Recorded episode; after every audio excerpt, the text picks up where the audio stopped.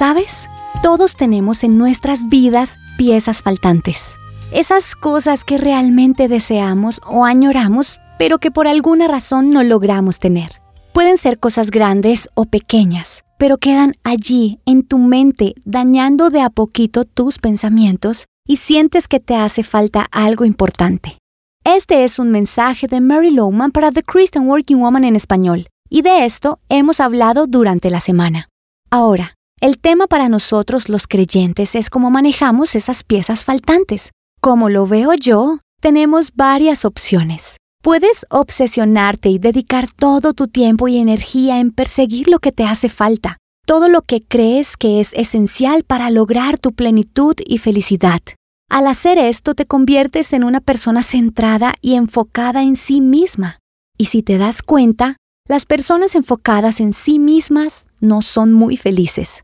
Obviamente, la actitud de estar pensando en ti misma es pecado y hace daño a tu vida espiritual.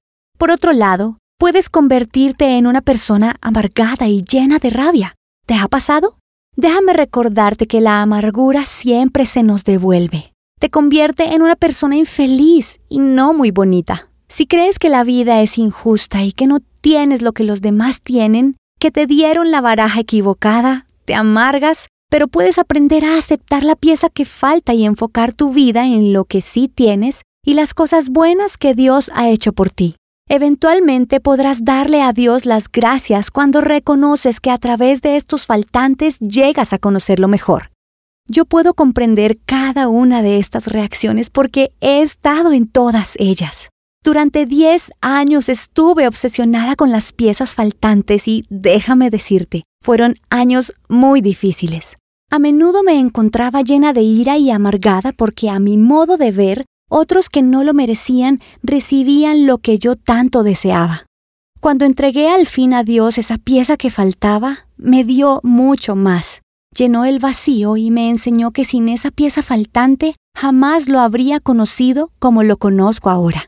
Después de todo, lo que más necesitamos todos es poder conocer mejor a Dios.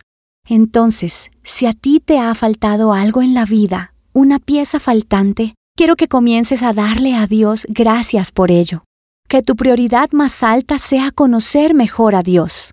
Encontrarás copias de este devocional en la página web de christianworkingwoman.org y en español por su presencia radio.com, SoundCloud, Spotify, Amazon Music y YouTube.